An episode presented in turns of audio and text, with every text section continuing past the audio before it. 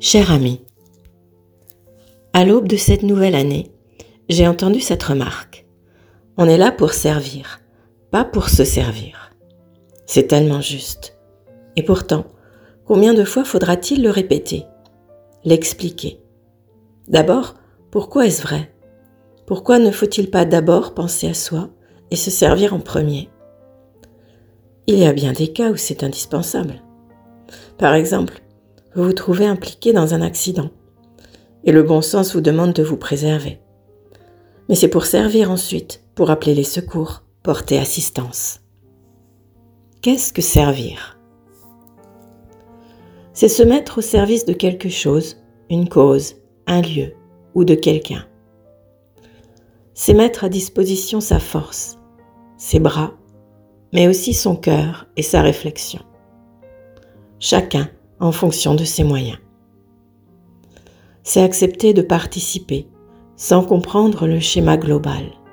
Donc accepter. Accepter son ignorance. C'est savoir accepter les ordres et les suivre.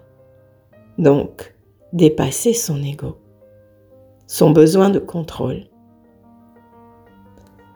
C'est remplir une mission, un objectif qui nous est donné.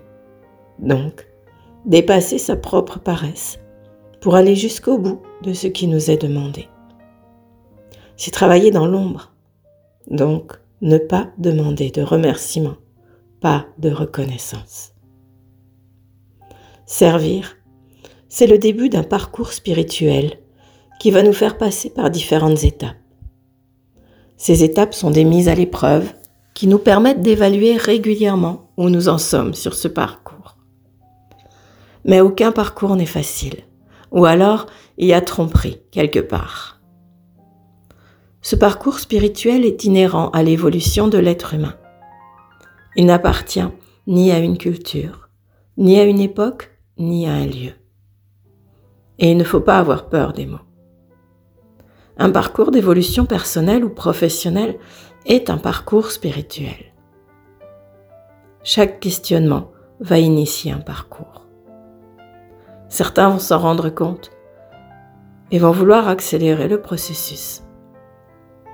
D'autres vont rester avec une intuition qu'ils ne laisseront pas se développer. Les coachs de toutes sortes, les psychanalystes et autres spécialistes en conseils divers qui prolifèrent aujourd'hui font partie du paysage actuel de notre société, mais aussi du parcours spirituel moderne. Leur multiplicité montre à quel point l'humain a besoin de guides, quel qu'il soit. Dans une conférence un jour, un participant demandait Comment prendre une décision? La réponse de Swami Muktananda, une femme Swami, a été la suivante. Si la décision que vous prenez est bonne pour tout le monde, alors elle est juste. Si elle n'est bonne que pour vous, alors elle n'est pas juste. En clair, vous devez faire passer le monde avant votre bien-être personnel. Notre parcours impose donc un sacrifice.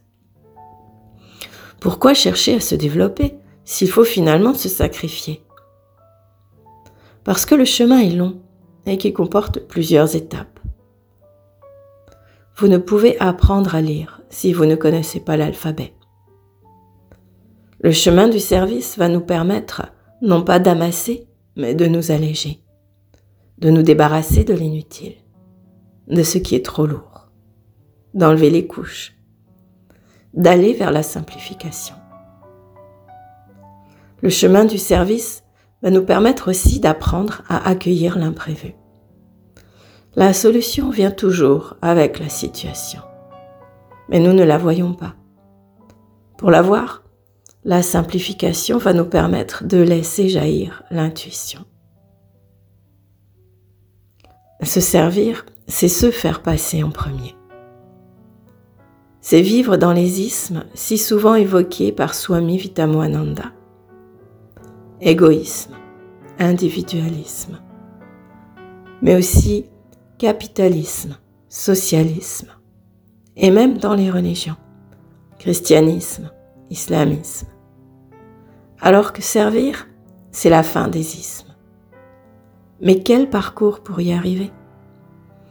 Pour passer de se servir à servir dans la plus grande simplicité.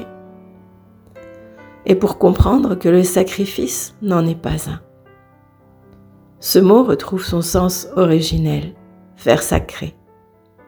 Chaque sacrifice marque une étape de plus dans notre transformation vers l'humilité, le dépouillement, l'intuition. Alors mon ami, servons sans relâche, quel que soit l'endroit où nous nous tenons. À bientôt.